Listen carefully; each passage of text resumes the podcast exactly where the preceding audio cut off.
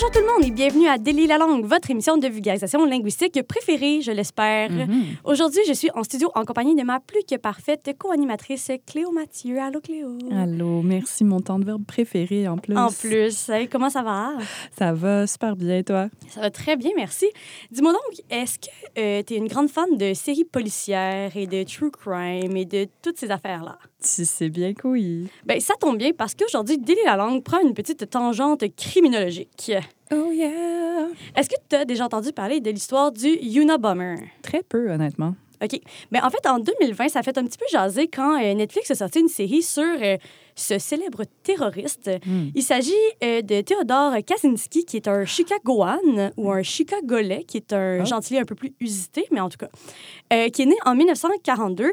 Et euh, j'ai trouvé ça drôle quand j'ai regardé ce matin sa page Wikipédia dans la section activités. Ça disait terroriste, mathématicien, écologiste, tueur en série, philosophe, écrivain et criminel. Mon Dieu, il était occupé, ce gars-là. Je trouvais qu'il y avait quand même plusieurs cordes à son arc. Oui. Puis, dans le fond, Ted Kaczynski est à l'origine de l'envoi de 16 colis piégés. Donc, il envoyait des bombes Ah, lui, euh, pour militer effectivement contre le développement euh, trop rapide, en fait, d'une société industrielle et technologique. Donc, c'était sa façon euh, d'alerter un peu la population générale des dangers euh, Hmm. qui nous faisaient face comme euh, société moderne. Et ces bombes-là vont faire en tout trois morts et 23 blessés aux États-Unis Hmm. Et il va être arrêté en 1996. C'est quoi le lien entre le Unabomber et la linguistique, me Ben demanderez-vous? oui.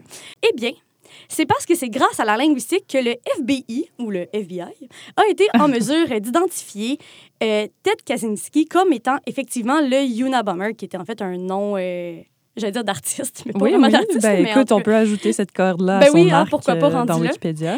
Euh, puis, en fait, c'est euh, dans l'imaginaire collectif un point tournant en ce qui a trait à la forensic linguistique ou la linguistique légale. Hmm. Donc, euh, dans le cas du Unabomber, c'est par son style rédactionnel que les enquêteurs ont pu, en fait, corréler l'identité de Ted Kaczynski et de, du terroriste. OK. Euh, ils ont fait ces liens-là, notamment à partir euh, du manifeste qu'ils avaient publié justement Mhm. pour la revendication des attentats qu'ils avaient commis, et aussi de plusieurs lettres, textes, mais aussi sa thèse de doctorat. Euh, donc, ils ont un peu retracé son style d'écriture, euh, la façon dont il formulait ses phrases, les expressions qu'il utilisait, puis c'est comme ça qu'ils ont été capables de confirmer qu'effectivement, euh, c'était la même personne. Oh, wow, c'est. Euh, ouais, c'est vraiment intéressant. Puis c'est un cas qui réitère un peu, euh, puis c'est là que ça devient vraiment intéressant pour nous en tant que linguistes, Mm. que la langue, notre variété, notre accent, notre façon de parler, notre voix, ou en fait l'idialecte en général, c'est unique d'un individu à l'autre, puis que par conséquent, dans un contexte juridique, ça peut servir à l'identification, un peu comme ce qu'on pourrait appeler une empreinte linguistique. Oui, puis j'adore ce terme-là, d'ailleurs. Puis, donc, la linguistique légale, qu'est-ce que c'est? En gros, c'est des savoirs linguistiques qui sont appliqués en contexte juridique, donc euh, pendant des procès ou des litiges, par exemple, des litiges commerciaux. Donc, on peut aller du meurtre à tu as utilisé ma marque commerciale. Euh, autrement dit, c'est ce que l'étude du langage peut apporter comme contribution à une enquête ou à un procès. C'est pas toujours... euh, C'est pas toujours euh, Sensationnaliste. du true crime. Là. Mettons, Netflix ferait pas un, un documentaire sur chacune, Sur un euh, litige, chacun de euh, ces événements-là. d'identité, ouais. Non, c'est ça. tu sais, mettons, est-ce que lait de soya, ça a le droit de s'appeler lait de soya ou est-ce que ça doit s'appeler boisson de Autre soya? chose que lait, parce que lait, serait- ça implique... Ouais. Méchamment plate comme série Netflix.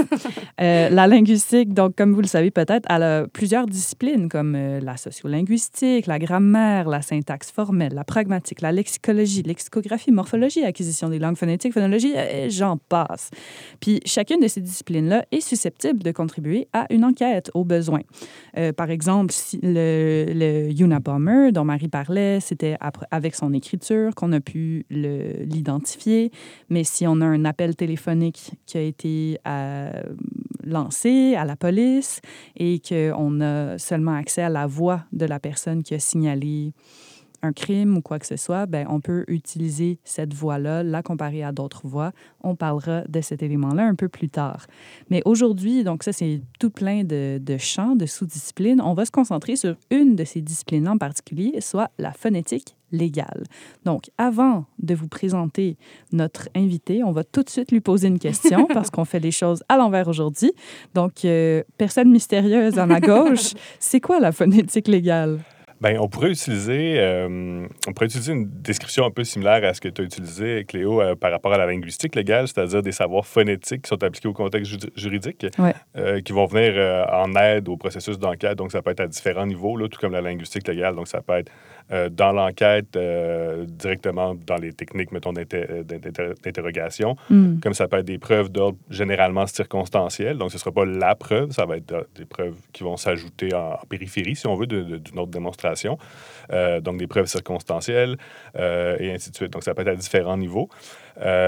Puis, ça va être non pas des connaissances, des savoirs linguistiques, mais plus phonétique, qui est une sous-branche de la linguistique. Donc, ça va être un peu Qui est plus axé sur le son. Exactement, qui va être la phonétique qui est plus axée sur tout ce qui est lié à la parole elle-même, donc la production, le, le- le- l'empreinte acoustique que ça laisse lorsqu'on a des enregistrements, donc Hmm. le signal acoustique, la perception au niveau de la personne qui entend ce son-là. Donc, c'est vraiment ça le, champ de compétences de la, lin- de la phonétique là, en, en- en deux phrases. Euh, puis, ben, comme pour la linguistique, tu, tu- tu déclinais que chaque sous-spécialisation de la linguistique pouvait contribuer. Ben, il y a Mhm. également plein de, de sous-champs, là, euh, Ouais, si on ouais. veut, de, de- de sous-expertise en phonétique légale qui varient grandement. Puis mettons, euh, parlant de sous-discipline, de spécialisation, qui es-tu? Que fais-tu? Euh, Révèle ton identité. ben, je révèle mon identité. Je m'appelle Julien Plantébert. Yeah! Merci Euh, Julien d'avoir accepté notre invitation. Ça me fait vraiment plaisir d'être ici aujourd'hui euh, avec vous. Merci de l'invitation. C'est moi qui vous remercie.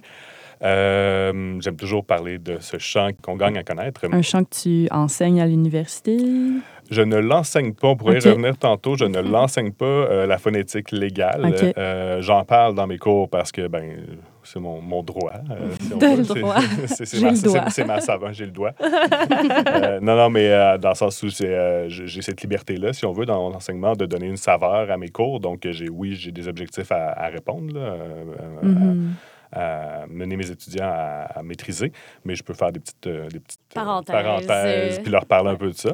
Euh, donc, euh, ben moi, dans le fond, euh, je suis présentement stagiaire postdoctoral euh, à l'UCAM, euh, l'Université du Québec à Montréal, avec, euh, au laboratoire de Lucie Ménard, donc qui est une Mhm. physicienne quand même passablement connue, Ouais. euh, avec qui j'adore travailler. Donc, je suis dans son laboratoire depuis septembre, temps partiel, mais là, ça Mhm. devient temps plein à partir de dans quelques semaines. OK, félicitations. Oui, oui, oui, merci CRSH. Ah. Puis, depuis ma maîtrise, donc quelque part en 2011 à peu près, je me concentre sur la phonétique légale. Donc, ça fait quand même un bon Mhm. bout de temps. Là, euh, on, peut dire que tu as développé une certaine expertise par rapport à ça, puis que c'est ce qui fait qu'on t'a invité aujourd'hui pour parler de ce sujet-là. Oui, je dirais, je dirais que oui, euh, ben, au fil du temps. Euh, donc, c'est ça, j'ai fait ma maîtrise et mon doctorat à l'Université de Montréal, au laboratoire de phonétique avec Victor Boucher. Euh, de doctorat en, collaboration aussi en, co-direction avec Boutena Gemel, qui était à l'école d'orthophonie et de diologie. Euh, puis, tous mes sujets jusqu'à présent, là, tous mes sujets à moi de recherche, mes Mhm. projets que j'ai menés, portaient sur la phonétique légale. Et pourquoi? Qu'est-ce qui t'a amené à t'intéresser à ça? Hmm. La question euh, À qui 1000 tue? piastres? À 1000 piastres. Euh, c'est un, un- C'est quand toi-même t'as commis un crime, C'est puis ça. que tu voulais masquer. le crime parfait, Ouais. puis que là tu t'es dit comment est-ce qu'on pourrait me détecter, puis t'as joué au chat et à la souris avec toi-même, c'est ça? Exact. Ah. Non, non, non, non. Euh, J'aurais tendance à dire que euh, la pomme pas, tombe pas loin de l'arbre, dans le sens où je, je- dans ma famille, il y a énormément, mes parents, tout ça, étaient juristes là, à différentes... Moi, j'ai voulu faire mon mouton noir et Ouais, mon ton linguistique. J'ai dit, rebelle. moi, je vais, être, je vais être un langagier, je m'en vais loin. Puis finalement, ben, Ben oups, non. je suis revenu dans le... Donc, c'est un milieu dans lequel j'ai toujours évolué, puis j'ai toujours un intérêt pour tout ce qui est d'ordre légal. J'ai jamais voulu me lancer dans des études de droit, ça ne m'intéresse pas, j'en ai assez vu Fair autour de moi. Mhm. Mais euh, finalement, ben, clairement, mes intérêts de recherche sont retournés vers là-bas. Puis il y avait l'autre branche, je pense, qui m'intéressait, euh, qui était la neuro, que j'ai exploité, le neurolinguistique. Euh, Donc, il y avait lingu- euh, phonétique légale, puis neuro, euh, que j'ai finalement réussi à exploiter aussi au, au courant de mon doctorat. Donc, c'est un peu mes, mes intérêts qui étaient là. Cool. Super. Puis, euh, bon, tantôt, on parlait du Unabomber. Je disais que euh, c'est un peu ce qui a marqué les gens en termes de, euh, de linguistique légale, parce que ça a été un cas qui a été vraiment largement, pas diffusé, mais qui a été Médiatisé. médiatisé, effectivement. Mais est-ce que c'est vraiment là que ça commence, l'histoire de la, la linguistique légale? Ça a-tu commencé avant? Hmm. C'est une bonne question, très bonne question. Où commencent les choses Mhm. dans la Le vie? fou la poule. Le- ouais. Le fou la poule. Euh, déjà, première chose que je, je tiens à spécifier, on va parler parfois, on va se promener entre la phonétique et la linguistique légale parce que les deux sont assez similaires. Mais aussi. même, malgré tout, sont assez différents. Ce qui veut dire que je tiens à, à- à préciser, là, pour Mhm. les gens qui nous écoutent, que ma spécialisation, c'est la phonétique légale. Donc, c'est Mhm. vraiment plus ça que je connais. Quand je vais parler de linguistique légale, ça va être un peu plus C'est un terme parapluie qui englobe un paquet de qui techniques. englobe puis que, euh, que Ouais. je connais moins. sais. Je, suis vraiment, je, je m'y intéresse, euh, je, je, je, m'entoure de personnes qui ont ces intérêts-là, qui Mhm. travaillent là-dedans, mais je peux pas vous dire que je connais les détails euh, des, des, des approches, par exemple, qui sont utilisées, Mhm. qui varient quand même grandement, puisqu'on s'intéresse d'un côté à du signal sonore mhm. et de l'autre côté à souvent de la transcription écrite, ce qui est comme Mhm. deux, deux médiums complètement différents à travailler. Euh, si on veut revenir à l'histoire, ben, j'aurais de la misère à mettre le doigt sur quand est-ce que ça a vraiment euh, pris, commencé à exister. C'est un peu comme tout, tout bon phénomène. Euh, mais on peut se dire que oui, ça a pris euh, un certain essor dans les années 80-90. Je pense la linguistique légale comme la phonétique légale. Euh, ceci dit, ça date de plus longtemps que ça, puisque ben, des, des, des, des, preuves ou des éléments de preuve écrits euh, ou des personnes qui viennent dire je reconnais la voix de telle personne que j'ai entendu commettre, qui- Mhm. que j'ai entendu également lors d'un d'un crime, euh, ben, ça date pas d'hier. Mais si on regarde, euh, par exemple, dans, au Canada, États-Unis, là, euh, on a des cas qui, qui, qui remontent là, euh, au début du 20e siècle, de, de- quand on regarde les, vraiment les, les, les archives de, tribunaux. Mhm. Euh, début du 20e siècle, où est-ce que c'était des cas qui avaient, qui, par exemple, pas, re- pas reçus. Euh, fait qu'on commence à en avoir il y a déjà, il y a déjà une centaine d'années. J'avais lu d'autres sources, là, je vais revenir plus tard, mais j'ai pas les, références en tête, là, mais il me semble que j'avais des, des, des textes qui, qui faisaient des états de cas qui remontaient dans les années 1800, là, quelque chose comme ça. Mais après ça, c'est sûr qu'on on a peu d'écrits qui, qui, qui attestent. Les systèmes euh, juridiques n'étaient pas les mêmes non plus. Mhm. Fait que bon, Encore moins d'enregistrements Exactement. sonores. Mhm. Exactement. Puis c'est ça, ben, je pense que si on veut expliquer ce qui a mené, euh, ce qui mène un peu à, à l'essor de ces disciplines-là dans les dernières, euh, dernières euh, décennies, c'est vraiment euh, justement la, la- la présence plus prépondérante d'enregistrement pour ce qui est de la phonétique. Mais oui. Puis euh, pour ce qui est de, de- de- de la linguistique, s'intéresse plus à l'écrit. Mhm. Euh, ben, d'écrit aussi, là, si on regarde, euh, oui, on écrit de plus en plus avec les courriels, par exemple, depuis les Ouais, années 90. Euh, mais plus récemment, puis ça, beaucoup de collègues travaillent là-dessus, il y a tout ce qui est analyse du discours en ligne Mhm. dans Oui. les médias sociaux euh, par Ah, rapport à des thématiques données. Puis ça, ben, c'est c'est ultra riche comme données linguistiques euh, pour faire des analyses. Donc, euh, Oui, parce qu'on s'approche un petit peu plus du langage spontané, comme Mhm. euh, les textos. Avec la aussi. messagerie instantanée, exactement. Ouais, c'est Exact, ça. les textos, mais même en ligne, on voit que les gens s'expriment de façon, tu sais, c'est tellement cru des fois, là, tu vois que c'est- Ouais. c'est pas des textes qui sont réfléchis, là, ce que les gens ouais, écrivent ouais, en ligne ouais, en ouais. commentaire suite à un événement quelconque. Fait que si on va aller analyser la réaction de la population, ben, c'est très, très euh, cru là, comme, Ouais. comme discours. Ouais. C'est pas, pas réfléchi. Ouais. Puis, mettons, c'est quoi le genre de choses, tu as mentionné euh, ta, ta discipline, puis tout ça, mais c'est quoi le genre de choses qu'on peut identifier, mettons, par rapport, quand on connaît leur voix, quand on entend la voix, c'est quoi les éléments qu'on peut aller chercher? Euh, ben, il y a plein de choses, c'est ça, de sous-spécialisation ou sous-expertise en phonétique légale. Donc, Mhm. euh, moi, je me décris comme ph- phonéticien légal. Mhm. Euh, mais d'autres. euh, j'ai pas la même expertise que d'autres personnes. Euh, Ça peut grandement varier. Euh, on peut passer de l'authentification d'enregistrement, donc aller parler de si un enregistrement a été ma- manipulé ou non. Ah oui, OK. Parfois, dans ce cas-là, ça va être des, euh, des ingénieurs sonores, par exemple, qui vont le faire. Sauf que quand ça vient à des subtilités dans la parole, donc ça se peut que le- l'enregistrement, la, la- la coupure ou les coupures qu'ils ont eues étaient vraiment très bien faites de, Mm. de façon chirurgicale, mais Comme quand nous, on fait du Notre montage. comme dans votre montage, mais si vous, mon- LOL. si vous coupez en plein milieu d'une phrase de quelqu'un ou quelque Ouais. chose comme ça, on va voir par exemple qu'il y a quelque chose, quelque chose qui qui, qui, est pas, qui colle pas d'un Ouais. terme prosodique, par exemple, ou, dans- euh, ou de- de- dans les, les variations des formants dans la parole, tout ça. Et ça, peut-être qu'il y a des personnes qui n'ont pas de notion en phonétique, mais qui sont expertes, comme vous deux, en, en ingénierie sonore. hein. Oui, exactement. Euh, fait que ça, c'est le genre de choses qu'on va pouvoir faire. On va pouvoir aussi euh, s'intéresser à la provenance des individus. Donc là, ça va être un Mhm. travail qui peut parfois avoir, euh, être en conjonction avec, par exemple, des lexicologues, des personnes Ah qui vont oui. s'intéresser aux mots qui sont utilisés, qui peuvent nous renseigner sur la provenance d'un individu. Ouais, Mais ouais. Aussi certaines idiosyncrasies euh, dans la parole. Euh, Qu'est-ce que tu veux dire par idiosyncrasie? J'Afrique, euh, il y a, des chances que je vienne du Québec. Mm-hmm. du, tu, au lieu de du, tu. Oui, c'est ça. Moi, je suis même pas capable. C'est vrai, ça. Euh, donc, ce type de phénomène-là peuvent nous renseigner, par exemple, sur, euh, sur quelqu'un vient du Québec. Ouais, puis là, ben, on peut aller à plus petite échelle, puis euh, avoir des phénomènes, par exemple, pour le, le, le, Saguenay. Euh, l'accent mm-hmm. du Saguenay, ben là, on va être capable de déterminer que ben, cette personne-là doit venir de cette région-là, et ainsi de suite. Mais ça ramène, en fond, au principe de variation. On peut identifier l'origine géographique de la personne. On peut souvent aussi identifier une époque. C'est sûr que dans le cas des enregistrements, il y a aussi des questions de technologie qui permettent ben, de voir si un enregistrement date ou non. Mais je veux dire, même dans la façon de parler, il y a des façons de parler qui ont évolué différemment d'une place à l'autre. Euh, mm-hmm. le contexte de communication aussi. Mm. Euh, donc, ça ramène un peu au principe même de sociolinguistique que la langue varie en fonction d'un paquet de facteurs. Exactement. C'est très, en fait, cet aspect-là est très sociolinguistique. Euh, d'ailleurs, puis je le connais moins, comme vous le savez, je connais moins la socio. Euh, même si je trouve ça très intéressant, c'est une question de. On fait des choix dans la vie. Mm, ouais. Pas le choix. euh, fait il y aurait ça. Il y a des, des, études qui vont s'intéresser à tout ce qui est détection de l'intoxication dans la parole. Euh, oh, parce que ça peut avoir aussi un, un, un, rôle à jouer dans. Ben oui, par des fois, il y a des gens qui vont faire semblant d'avoir été intoxiqués. Ah, oups, j'étais complètement gelé, j'ai pété un plomb quand j'ai tué mon père. Exact. Donc, il y a des gens qui vont se spécialiser là-dessus, sur mhm. comment détecter cette intoxication-là, qui va varier dépendamment aussi des substances, là, bien mhm. entendu. Ça doit quand même être drôle de faire des études là-dessus. Bon, bonne, bonne caisse de 12, puis on va voir comment tu parles ouais, ensuite. avec un groupe Comment tu fais, mettons, de, on s'éloigne peut-être du sujet, mais d'un point de vue empirique, c'est quand même intéressant de comment tu réalises. un étudiant qui a fait ça. En fait, ben, c'est pas mon étudiant, là, mais euh, j'ai travaillé avec lui euh, dans un, un séminaire de maîtrise que je faisais. Et euh, son projet de fin de bac, ça avait été ça. Il avait enregistré une trentaine de personnes euh, il avait organisé un, ce qu'il appelait un party, une fête, euh, mais sous contrôle. Donc, il fournissait l'alcool, qui était un tel type d'alcool, mélangé avec du, avec du, Gatorade pour ne pas avoir les effets de la déshydratation uniquement. Donc, bref, il a monté un corpus donc, de, de locuteurs qui disent les mêmes choses, les mêmes choses euh, sobres et intoxiqués. Ah. Donc, il mesurait, il y avait un, donc c'est quand même, c'est encadré par un professeur en fin de bac. Puis nous, on a fait une analyse Un cauchemar pour un comité éthique. Oui, c'est oh, ça. Mon Dieu. Je les hydrate, là. Oui, oui, inquiétez-vous pas.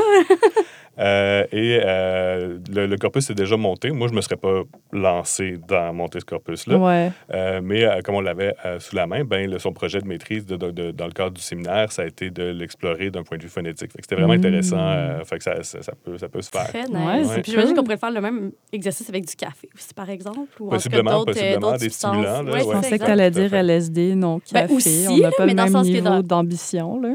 Non, mais d'un point de vue d'accessibilité puis d'éthique. De, Faisabilité, bon, bon, bon. Toujours à défaire mes rêves. Puis, euh, donc ça, on, se ramène un peu sur le ben sujet. là. Euh, Est-ce que, parce que là, je disais que c'était un domaine qui était un petit peu en émergence, tu as aussi dit que c'était quelque chose qui n'était pas énormément étudié encore. Est-ce qu'il y a vraiment plus de recherches maintenant qu'avant? Est-ce qu'il y a véritablement euh, une émergence de ce, de ce champ d'études-là? Oui, euh, tout à fait. Je dirais depuis le les années 80, en termes de recherche, les publications, là, je pense qu'il y a un point tournant, euh, puis c'est pas tout le monde qui, qui, qui apprécie son travail, là, mais euh, le, livre publié par Hallian en 90, euh, euh, Phonetics of Crime, quelque chose comme ça. J'aurais dû me noter le nom, mais quelque chose comme ça.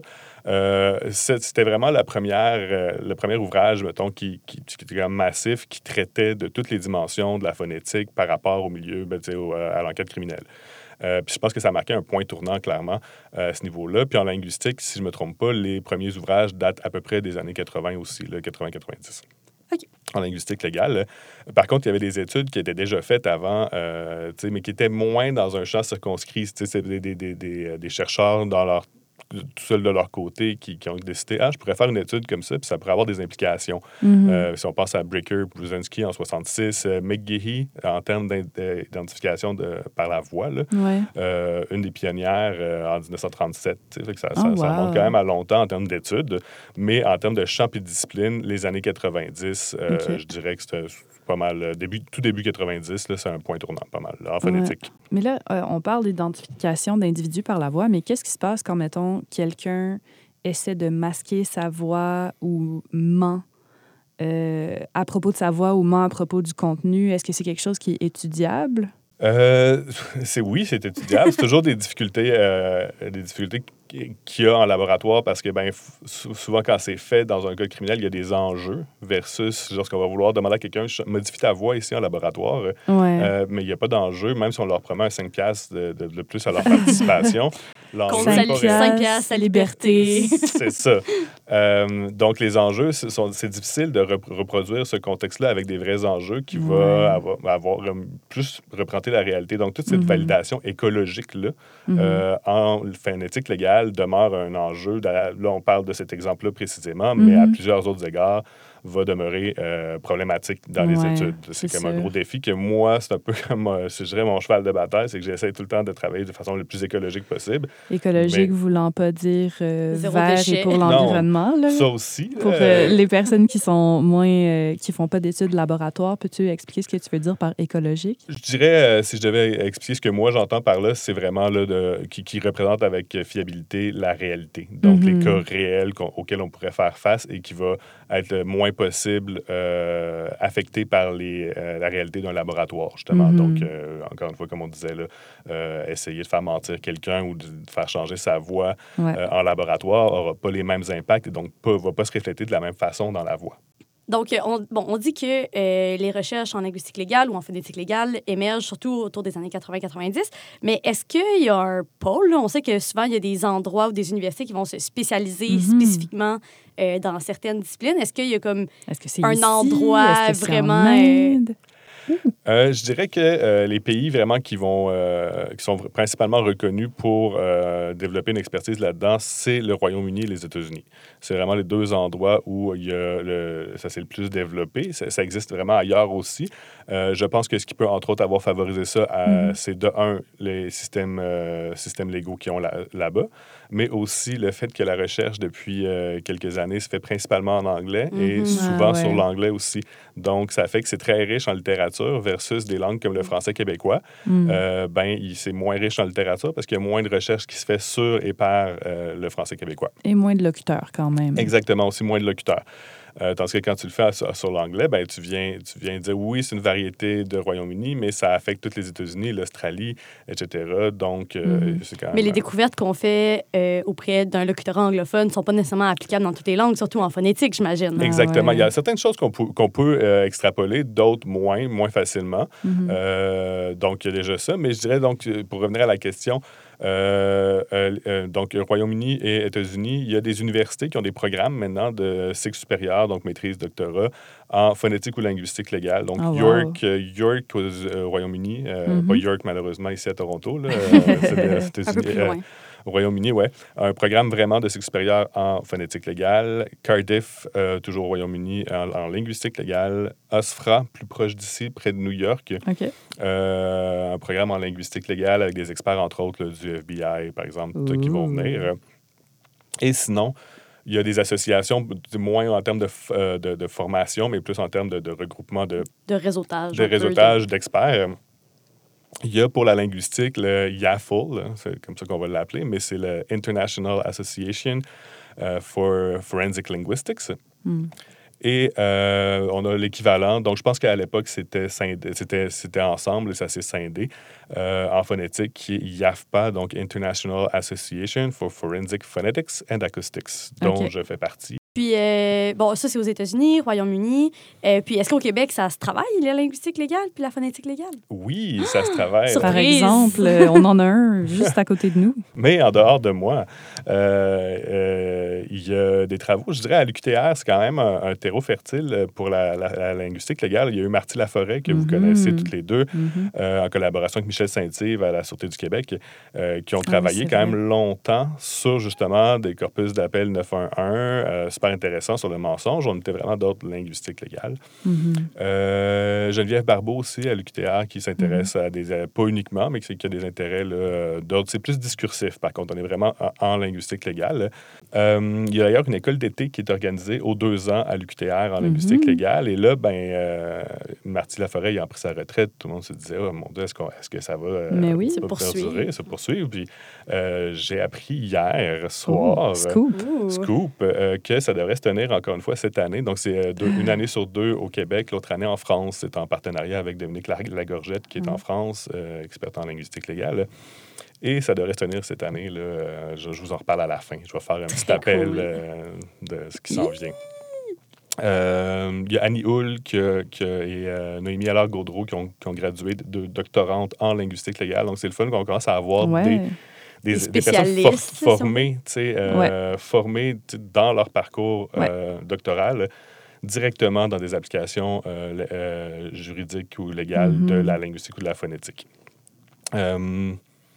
Il y a aussi, donc, tu as parlé de l'UQTR. Est-ce qu'il y a d'autres universités au Québec qui se concentrent là-dessus? On a l'UCAM qui, qui, commence aussi à, s'y intéresser. Donc, ben, je, suis à l'UCAM, donc euh, c'est intéressant pour, ça. Je travaille mm-hmm. présentement avec, euh, avec une étudiante à la maîtrise sur un nouveau petit projet qui va être bien le fun, euh, Pamela Bautista-Boivin.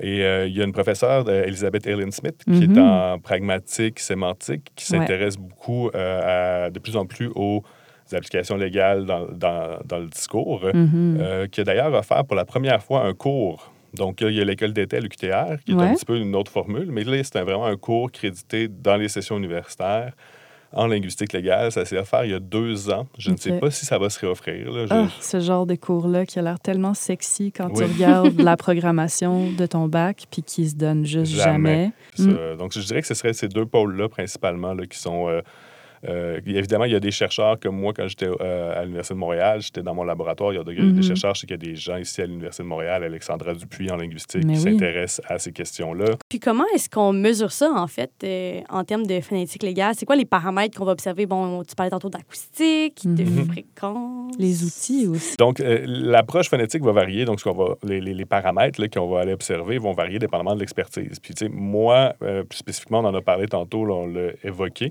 mais euh, ma, mon expertise porte sur l'identification d'individus par la voix.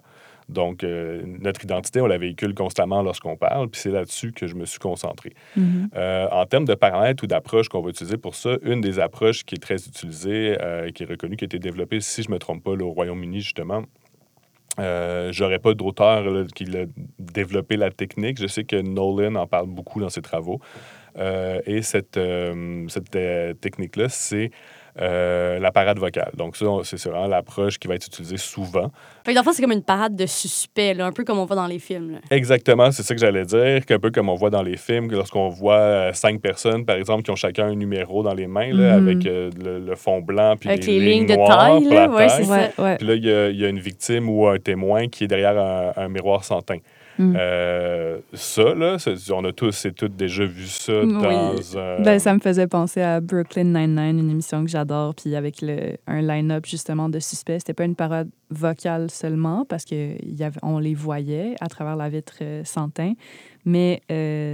Euh, c'était un des suspects qui chantait Tell me why, ain't nothing but a mistake. Tell me why. Puis là, t'avais le, le détective qui disait OK, numéro un, fais l'autre couplet. Numéro deux, puis là, lui, il était super. Il se sentait comme un chef d'orchestre. puis là, tout à coup, tu vois la, le témoin à côté qui dit c'est lui, c'est numéro 4. C'est lui qui a tué mon frère. Parce que, parce que oh parce qu'il chantait cette chanson-là. Lorsque tué le frère. il a tué le frère, il était dans la cabine de toilette, puis il chantait ça en tuant le frère.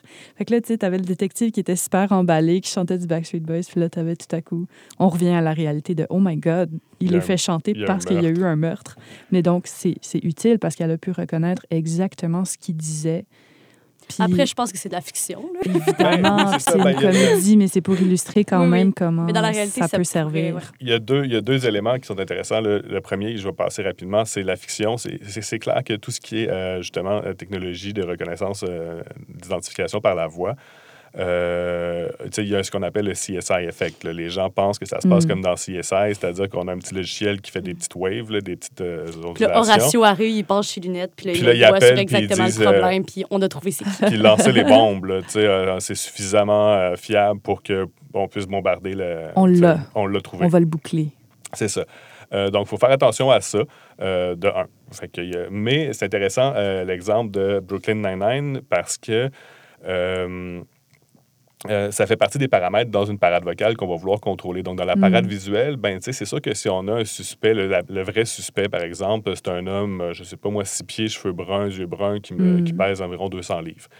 Euh, ben, si on va mettre dans cette parade-là euh, une petite fille blonde aux cheveux longs qui pèse 90 livres mouillés, Mhm. C'est pas qu'on pas qu'on l'aime pas là, cette personne-là, c'est juste que est-ce que ça va vraiment être pertinent? Tandis que si on met d'autres hommes euh, qui ont peut-être pas de barbe ou barbe, mais des traits similaires, des caractéristiques similaires, ben Mhm. là euh, ça va avoir plus de poids lorsque euh, le suspect ou la, le- la victime ou le témoin va identifier la personne Mhm. euh, correctement. Donc on va faire la même chose dans nos parades vocales. Donc, avec des voix similaires. Des- on va aller chercher ça. des voix similaires. Encore une fois, ben, si c'est ma voix, par exemple, qui est très grave, euh, ben, on n'ira pas mettre la tienne, disons Marie, euh, à côté. Parce que clairement, il y aurait Ouais. quelque chose. Si moi, c'est la voix suspecte, puis qu'on veut faire, on veut créer un Mhm. line-up, dans le fond, un ensemble de, de voix qui va se ressembler quand même, ben, Mhm. on va aller chercher des voix assez graves aussi. euh, et certains autres paramètres comme ça. On n'ira pas mettre quelqu'un qui vient, par exemple, de Marseille, Ouais, non avec plus. ma voix. C'est ça. Donc, il y a quand même- Parce que ce serait quasiment de, de te framer, en fait. Si on recherche Mhm. quelqu'un avec ton type de voix, Puis après, toutes les autres sont toutes un différentes. gars de Marseille, puis Marie, puis moi, c'est sûr que ça va pointer vers Ben, toi. exactement. Donc, faut qu'il y ait, euh, faut qu'il y ait- faut jouer dans cette ligne-là où non plus, faut pas essayer de chercher des jumeaux identiques non plus. Ouais. Mais il faut qu'il y ait un niveau de difficulté qui soit jugé acceptable. Mais ça, ça, ça Mm. demeure bon. Ça, ça demeure comme un Pas sujet à facile interprétation à- personnelle. Ouais, c'est ça. Euh, Ben, ça nous amène subjectif. justement à, à se questionner à c'est quoi les limites de ces tests-là, justement? C'est ça, ça, en- Mm. ça semble en être une aussi. ben, c'est Euh, ça. J'imagine qu'il y en a d'autres. Il y a des, des limites, il y en a, c'est sûr. Il y en a tout le temps selon les paramètres qu'on observe.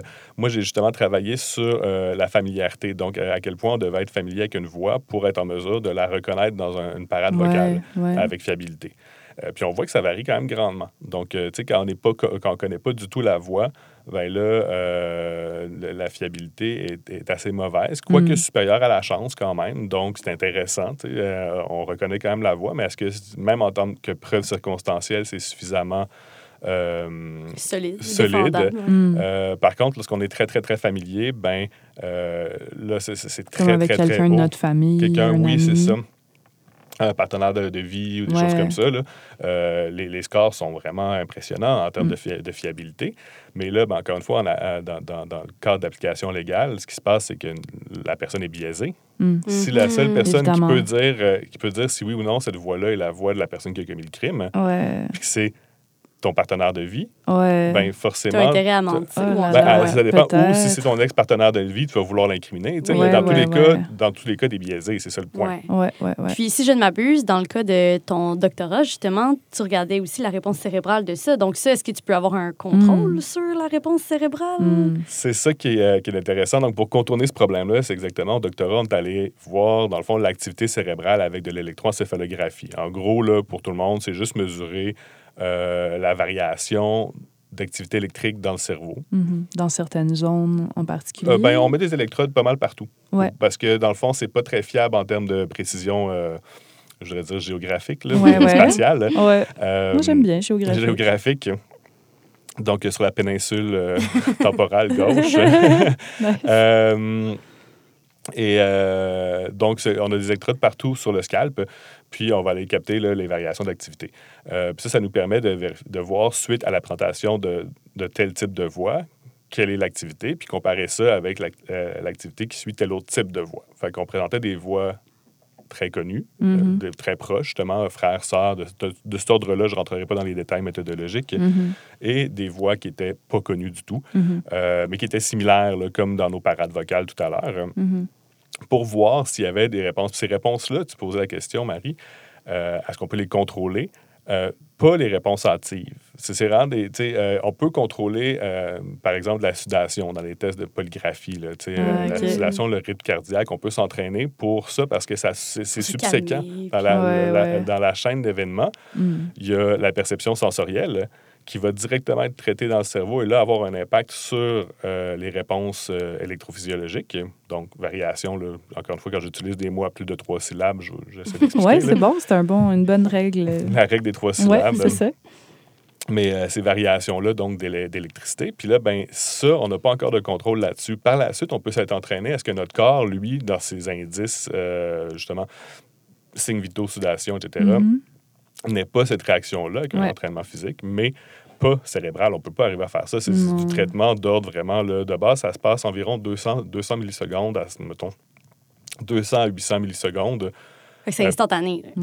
Pratiquement, Oui, pratiquement. De- on est dans moins d'une seconde. Tu n'as pas eu le temps De réfléchir. de traiter puis ça de- puis ouais. faire comme reste calme. Ouais. De toute façon, c'est dur à contrôler aussi parce qu'on n'a pas, il n'y a pas de terminaison nerveuse dans le cerveau, fait que tu sens pas, n'as aucune tu n'as notion. pas de perception, tu de proprioception Mhm. par rapport à ton cerveau. Exactement.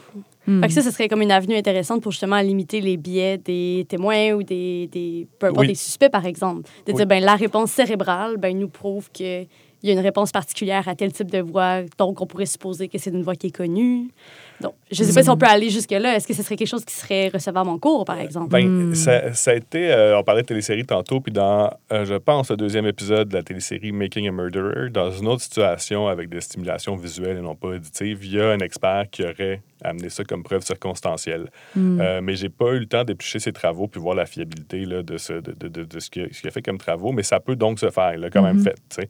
Euh, euh, puis c'est intéressant. Une des limites, on parlait de limites tantôt. Ouais.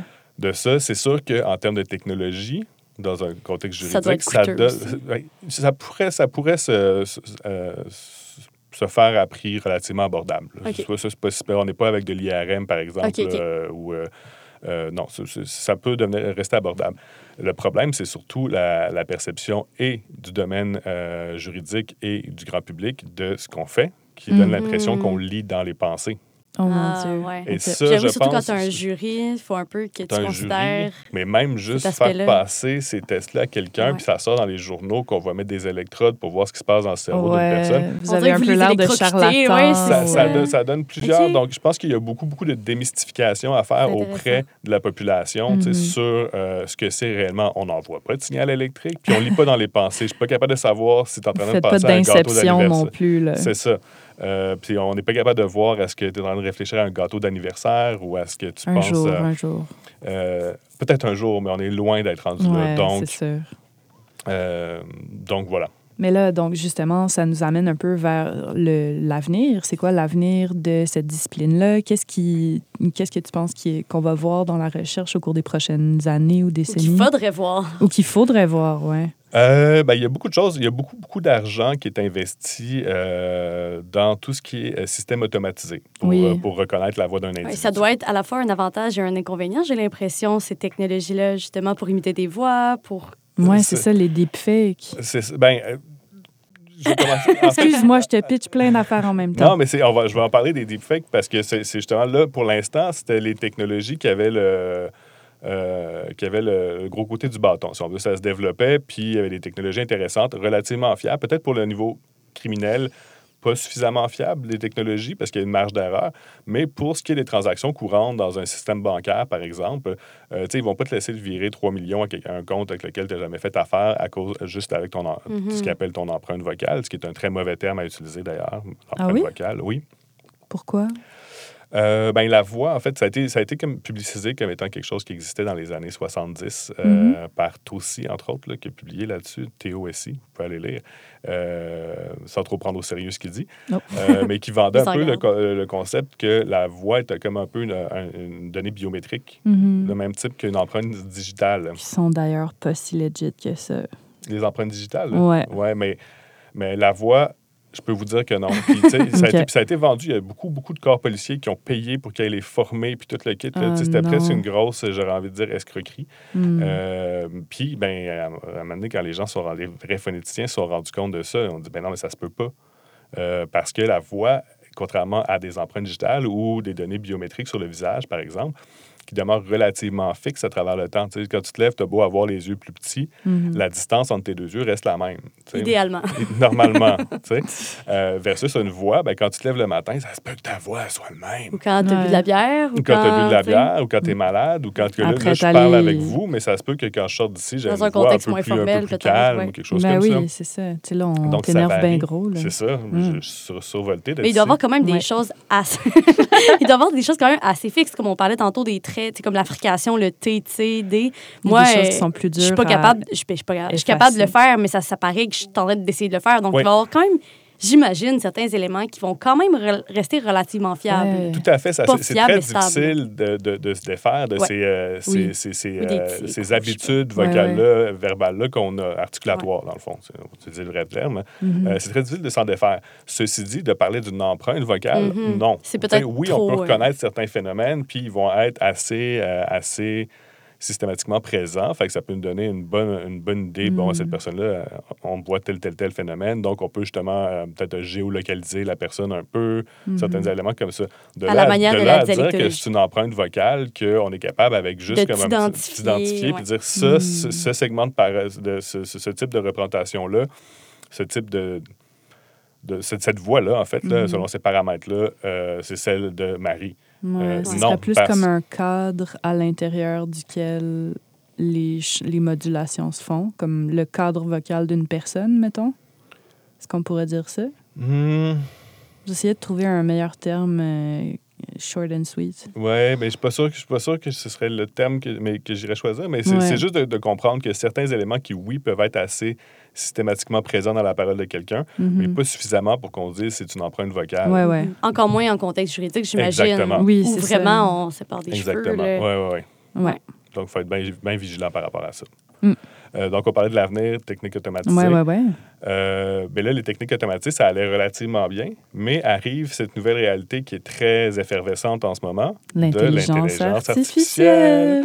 Euh, Puis on est à l'Université de Montréal, qui est quand même un, un- un, un haut lieu de, Un haut lieu. un hub. de recherche. Ouais. Mhm. Euh, et là, ben, tu sais, on voit en ce moment, présentement, là, sur les réseaux sociaux, on voit beaucoup d'images. euh, le, le pape Ouais, en Balenciaga, euh, des choses comme ça. par... Mhm. euh, c'est- Ouais, de, ben, de, de, de, de- de- ouais, de- d'images générées en, Ouais. en réalité euh, par l'in- l'intelligence artificielle qui sont très crédibles. Mhm. Euh, mais il y a la même chose qui se fait au niveau audio. Donc, je lisais récemment un article euh, qui n'était pas scientifique lui-même, mais qui était euh, de grand public, mais qui, qui traitait de cette question-là, puis qui a fait appel à certains euh, spécialistes. Là, puis c'était assez impressionnant comment ces systèmes-là ré- réussissent à reproduire avec peu de contenu Mhm. euh, une, une voix. Euh, Ben, même on entend, il y a un mime en ce moment avec Arnold Schwarzenegger qui est, est placé dans plein d'autres rôles. Par exemple, dans Titanic, là, je pense juste à l'exemple inapproprié que mon chum m'a montré euh, hier soir, euh, avec lui qui joue le rôle de Rose. Donc, Mhm. on a le corps de Kate Winslet, la- le mouvement, tout le reste est pareil, mais on a le visage, donc déjà les traits faciaux qui, qui bougent à la façon d'Arnold Schwarzenegger et c'est sa voix à lui qui dit les choses que Rose dit.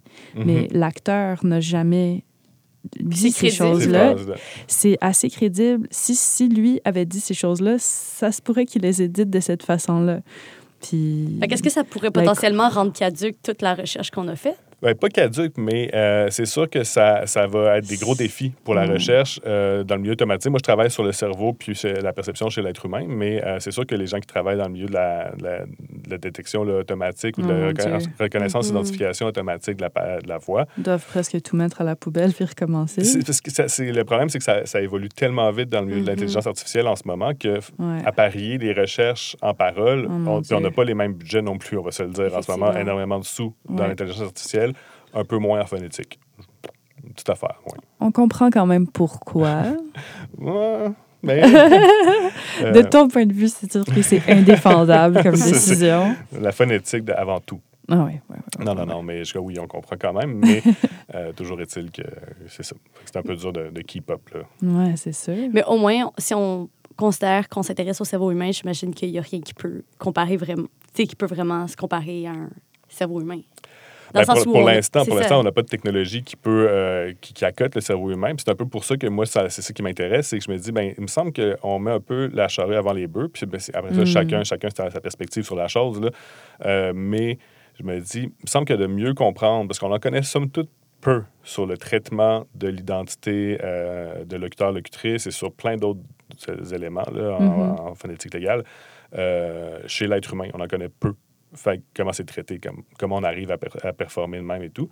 Il me semble que si on, on- on en savait plus, peut-être qu'on serait à, à même de, de- de générer des systèmes qui vont fonctionner de façon plus, performante, qui vont reproduire un peu le traitement tel qu'il est fait là, dans le, le cerveau humain, parce que c'est souvent ça qui est Mm. fait là, avec les réseaux neuronaux là, de deep learning et tout. C'est souvent comme ça qu'ils vont procéder aussi, là, avec une...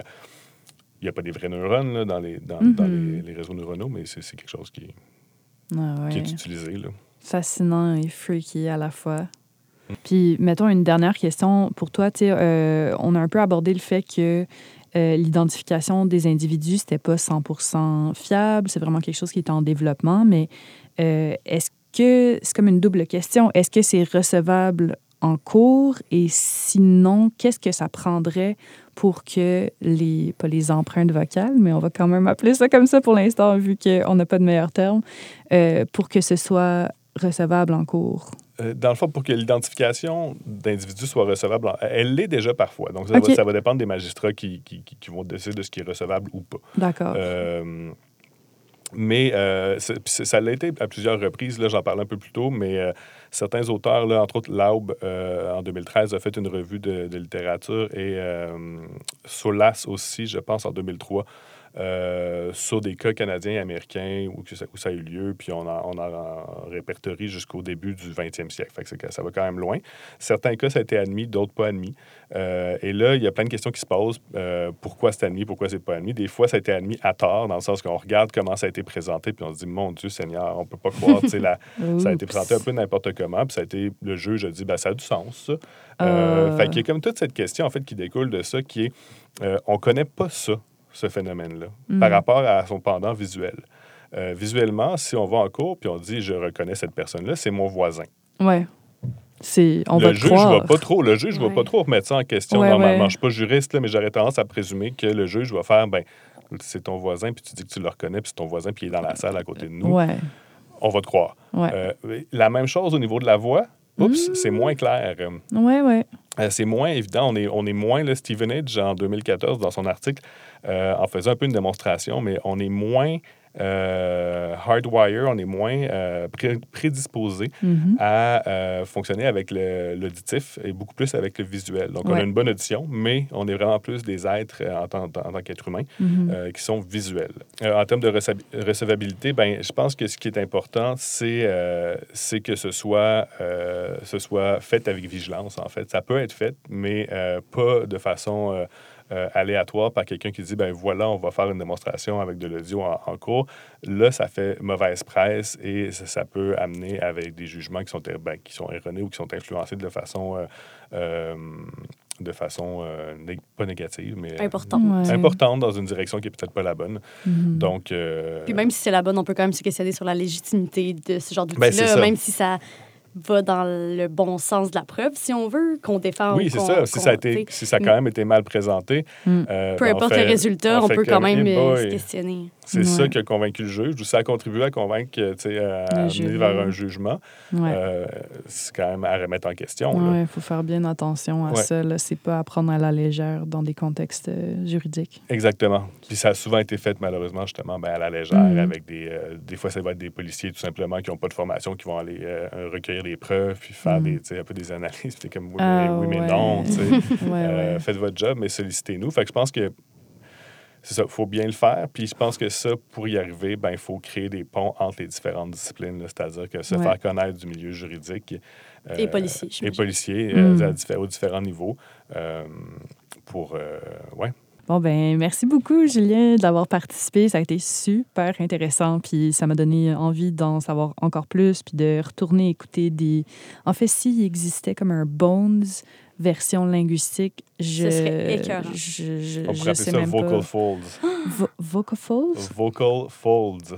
Corde, oh, corde vocale. Oh my God. Mais c'est moi qui vous remercie euh, de m'avoir invité. Mais malheureusement, c'est tout pour aujourd'hui. Donc, on se retrouve prochainement dans un tout nouvel épisode de Délit à la langue. Vous pouvez nous suivre sur Facebook ou Instagram pour ne rien manquer de notre contenu. Puis, vous pouvez même mettre des petites étoiles sur euh, Apple Podcast ou Spotify si vous aimez ce qu'on fait. Puis, euh, on se retrouve très bientôt. Salut! Salut!